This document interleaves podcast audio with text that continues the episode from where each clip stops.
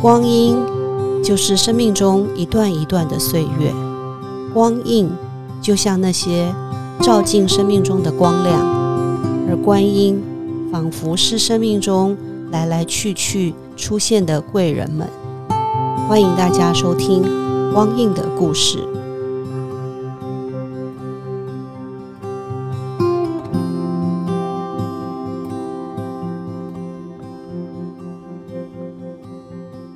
大家好，欢迎收听光印的故事。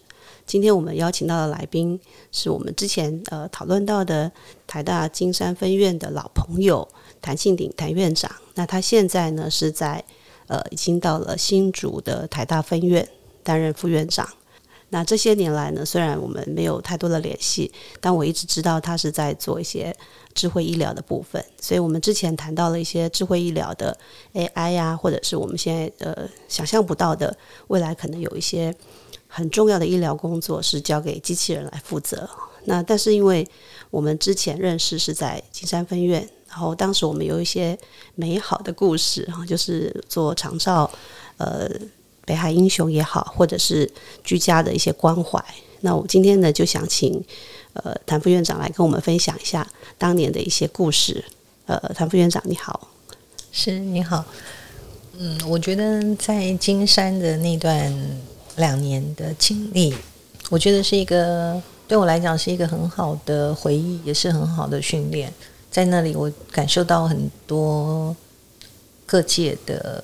帮忙，然后大家的努力，那目标都很简单，就是希望北海岸的民众有好的医疗照顾，有好的健康发展。那我觉得那里蛮感动的，就是小孩子的健康，大家会去注意；老人的长照，我们也去注意。因为大家都知道，现在大家都在谈长照，但是大家忽略了一件事情，就是我们失能的那段时间太长了。嗯嗯嗯，哦，那当然有统计是八年多，有九年，有十年，但简单讲就是很多年。嗯在长照可能会面临，所以我们那时候在金山除了做长照、做安宁，我们也往健康。嗯嗯，我们进入托儿所、小学，嗯教育啊，国中、高中教育这个健康的重要性，我们希望将来大家失能的时间越少越好。嗯嗯。但是相对，您可以看到，像这样的工作就需要各界的帮忙。嗯嗯，所以不止我们医院，我们我们最好的伙伴，嗯，法鼓山啊，包括文理学院的这么多僧众啊，还有是同学啊、老师啊，一起来帮忙。嗯，那我们也结合了北海岸以外的这些社服团体，嗯嗯，哦，一起来长照的团体啦，啊，新北市的社会局。啊，卫生局这些通通都加入来做这些照顾。嗯嗯，那那时候我们也注意到，我们的老人家很多都是这些外籍的家人们，嗯，外籍的照顾者，对，呃，在做这个照顾，所以我们也从他们的呃照顾的技能，从他们的心理的辅导这些，在做一些计划的推动。嗯哼，嗯，那我自己觉得。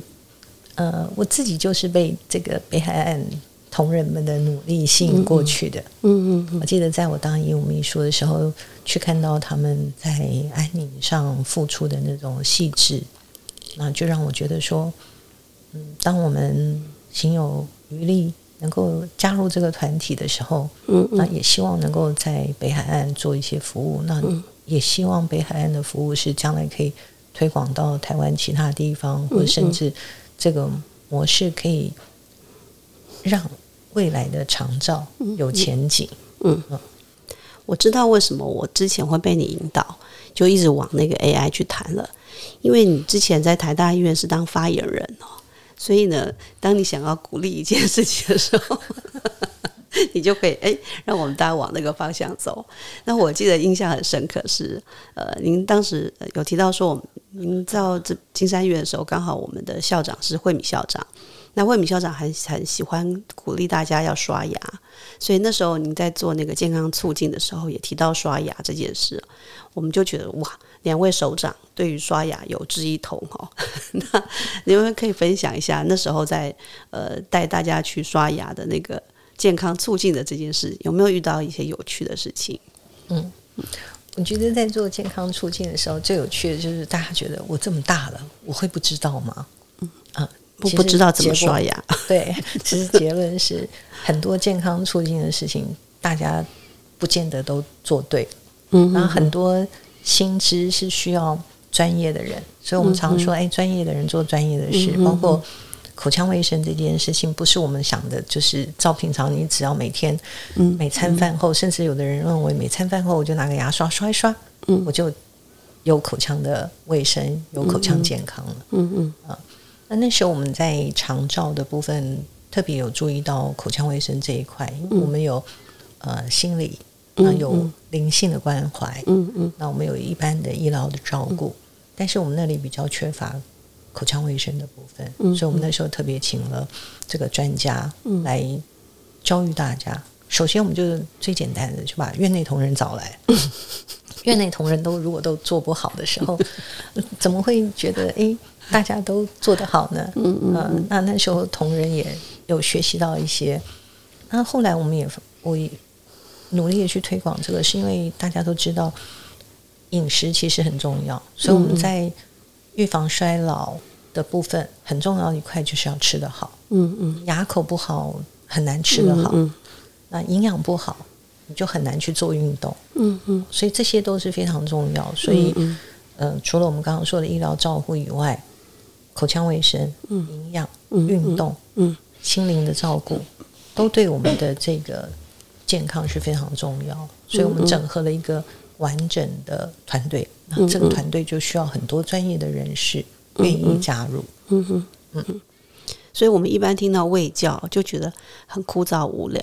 嗯，但是呃，当时在您的带领下，其实那个包括口腔啊，或者是刷牙这件事就变得很有趣，而且也让很多小朋友开始注意到这件事情。就像您之前提到的，就是机器人教你怎么刷牙，对很多小朋友来说是有吸引力的。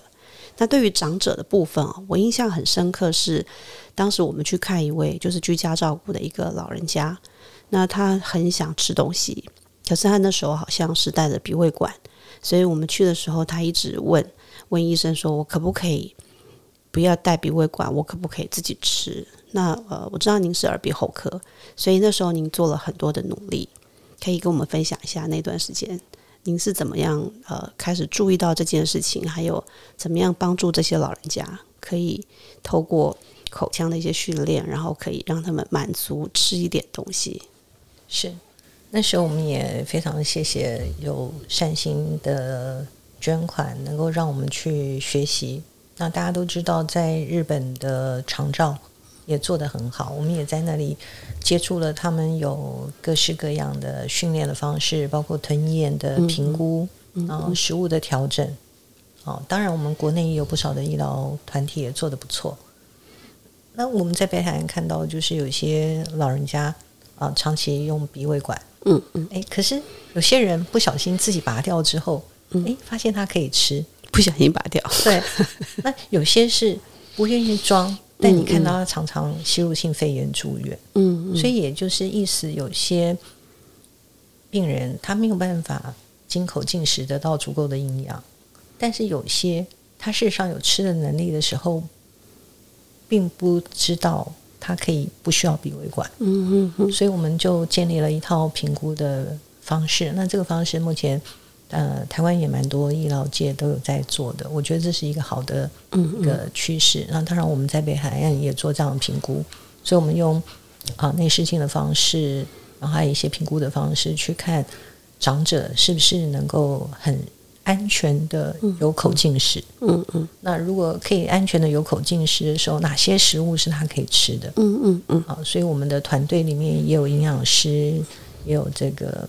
附件相关的专门的同仁，那当然我们原本照顾的护理人力还有我们医师一起加入。嗯嗯，那时候我们评，因为北海岸的病人没有这么的多，但是我们那时候评估了十九位病人，嗯，就有九位可以成功的移除鼻胃管，太好了，然后可以顺利的有口进食。嗯嗯，当然这个需要一段时间，然后家属也需要愿意配合。嗯嗯。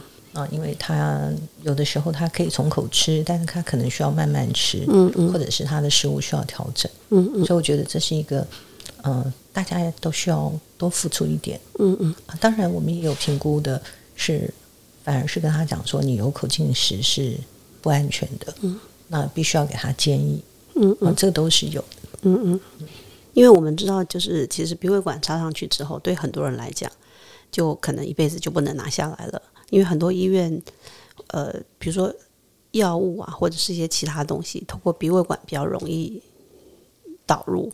那如果让他用自己吞咽的话，就会产生很多危险。所以，呃，愿意花心思让病人有这个机会，可能可以移除鼻胃管，我觉得这件事是我在旁边看都觉得很感动。因为我每次去都会听到，会用很多种方式去测试，然后很耐心的去陪这个病人去运用这个东西。我觉得就像您刚刚提到的，到北海岸你看到这些护理人员、这些同仁的参与，呃，有很多真的是需要很有耐心的。那那我也听听到他们跟我分享一些关于台湾这样的故事，就是比如说我们到那个病人那里去，那个屋子里有很多异味。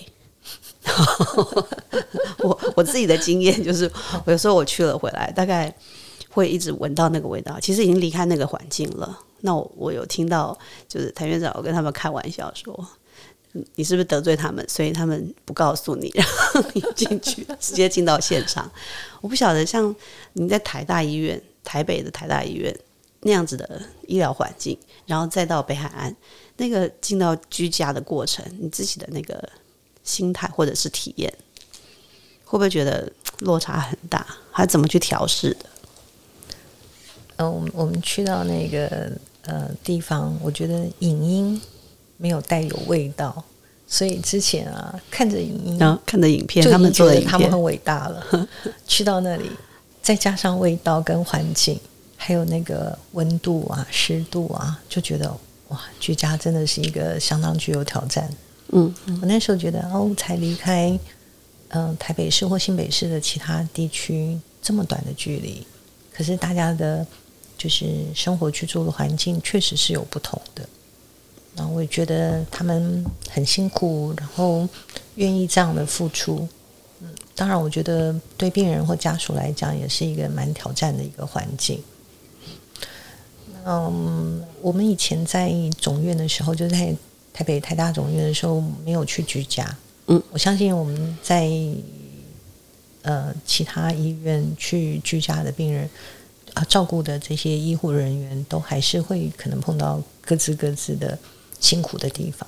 那只是说我只是碰到了这个 金山医院，所以那时候会跟他们说，嗯，呃，因为我 我突然看到满天花板的蜘蛛跟蜘蛛网，要不然就是那个您说的那个味道，好几天都一直存在着自己的这个闻到的这个记忆吗？对对对，就会觉得 是太哦强烈了，所以一直有记忆。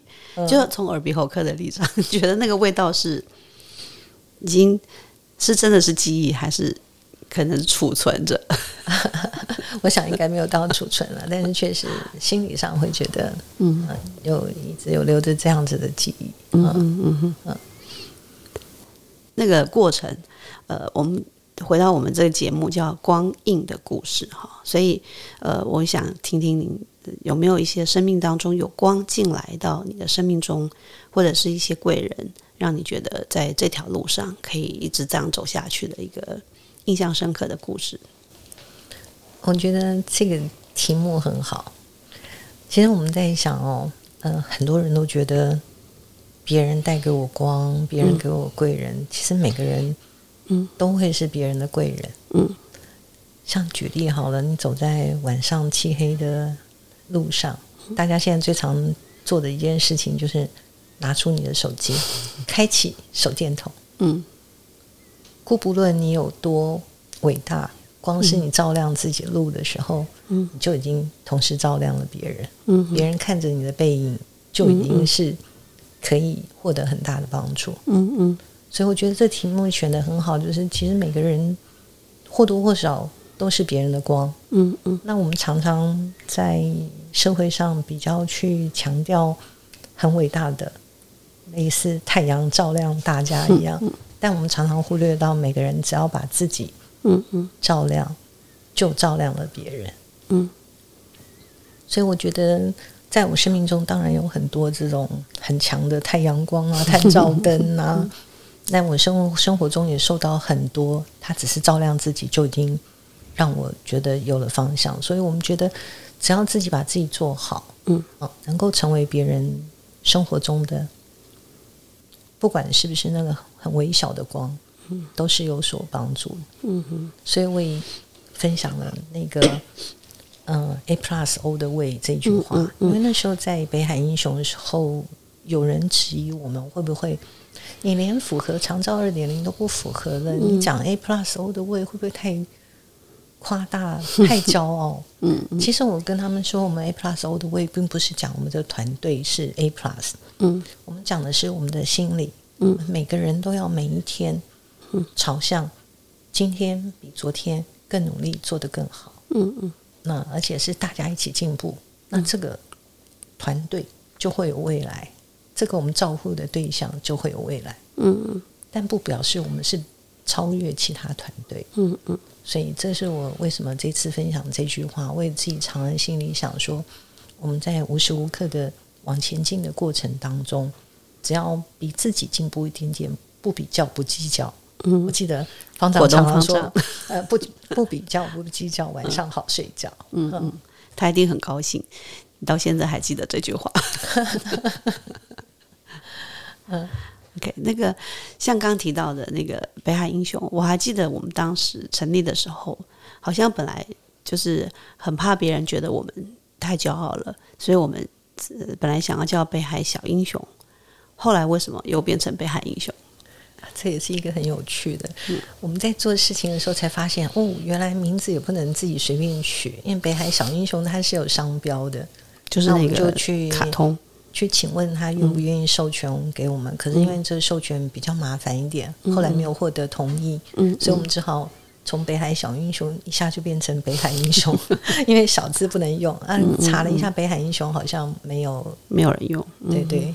所以这也是一个很有趣的插曲，因为我们那时候就觉得，哦我们小小的地方，小小的团队，嗯那希望呃用谦卑的心，所以选了北海小英雄这样。嗯嗯嗯，我我从认识您开始，大概知道那个历程，就是从我们刚刚提到的台大医院的发言人，然后到金山医院，然后到了中间有一段到癌医，然后再到新竹，这个过程里头，您怎么看待你这个这段时间的职涯的转变？呃，如如果说这个同一个工作哈，我我觉得如果能够在时间长一点，但是每个工作我觉得他的呃扮演的角色不太一样。嗯嗯。像那时候我在总院当发言人，嗯。嗯、大家都觉得嗯、发言人要能言善道，嗯。啊，其实发言人是啊。因为 嗯，发言人不能讲太多，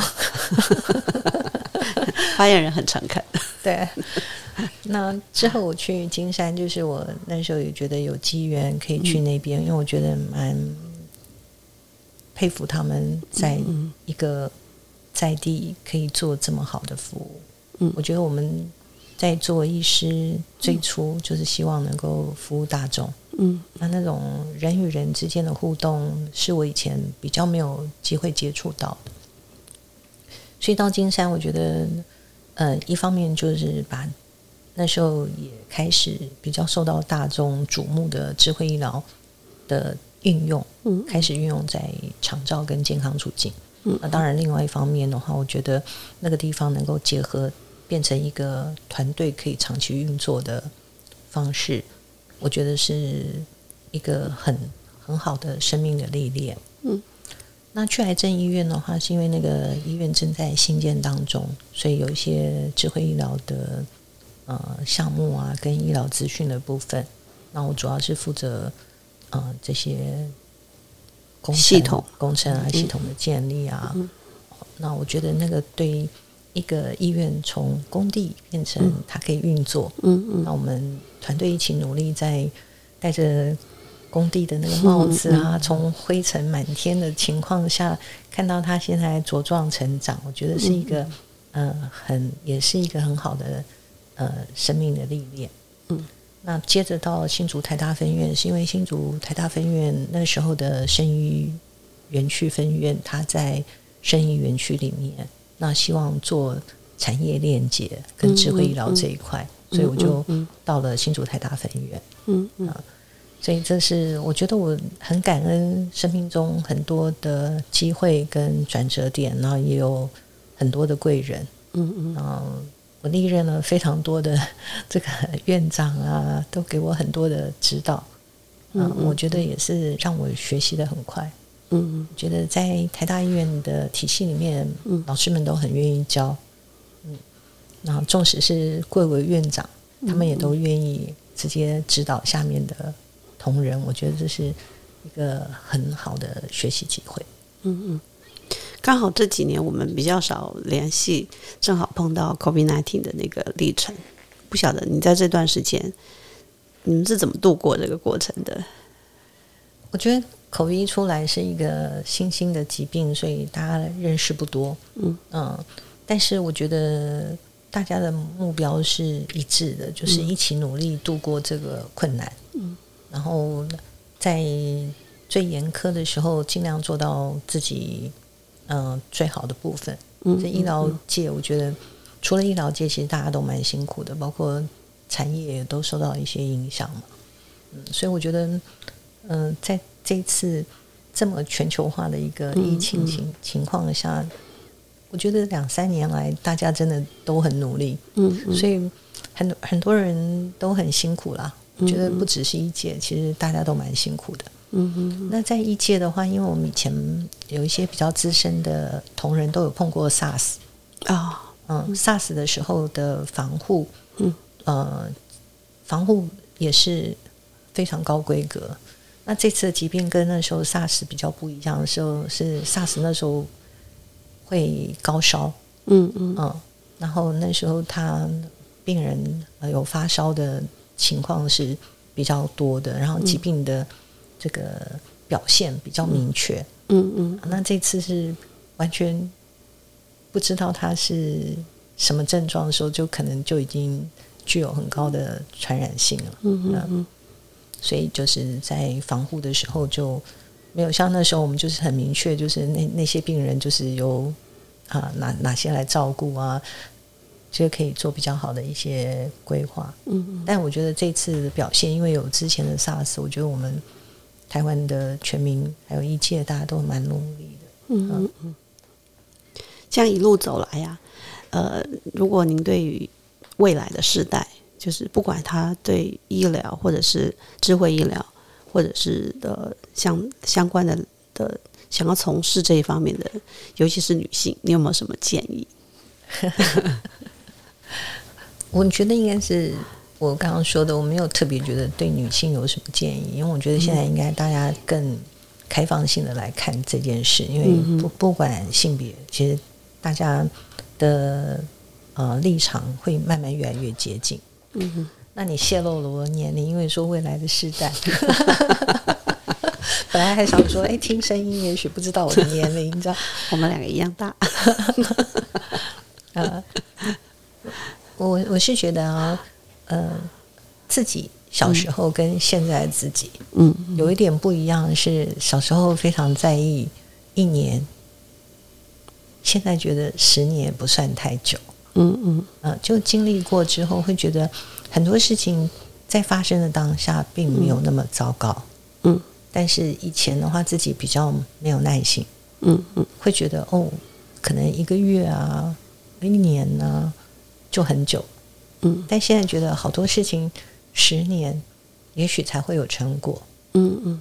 嗯，会比较耐着性子，对，会觉得还是时间过太快，来不及想，就十年了，会觉得可以看得比较远一点，或看得比较开一点，嗯嗯。那我觉得生命中都会有挫折，嗯。呃，纵使我们觉得，呃，我们看他也许是天之骄子。可是他自己应该也有生活中的很多辛苦是我们看不到的，嗯。嗯，那所以我们能够每一天都努力的活在当下，嗯。觉得这是呃，我现在想跟年轻人，你刚刚自己就泄露，你说你是丙组的，那个分甲乙丙丁哈，就是上个世纪的事。现在年轻人脑子里没有这个东西。说的好，嗯不过刚刚你提到那个，我我倒是想到，嗯呃，也是很好奇啦。就是其实，在大家眼中，你大概呃算是天之骄女吧，然后也算是呃社会上讲的那个胜胜利组，就是一路很顺。你是念台大医学院，啊，不是，呃，是我是中山医学院，中山医学院，对，但是就就那个年代能够考上医学院，其实也是很不容易的事情。然后后来就是一路在这个医疗体系里头，然后也是呃从临床然后到行政的主管哦。那在这个过程里头，你有没有遇到一些比较让你觉得当时很难过得去？虽然现在可能已经忘记了，觉得比较困难或者是辛苦的历程。那应该是说，我觉得，嗯，我倒是觉得生活中有很多转折啦。嗯哼，像我在台大受训完的时候，我本来要去市立联合医院，嗯嗯但突然那一年有一个法国进修的机会，那、嗯那时候呃总院的呃主任有留我下来，然后我就去了法国。回来之后，我就在台大总院当主治医师。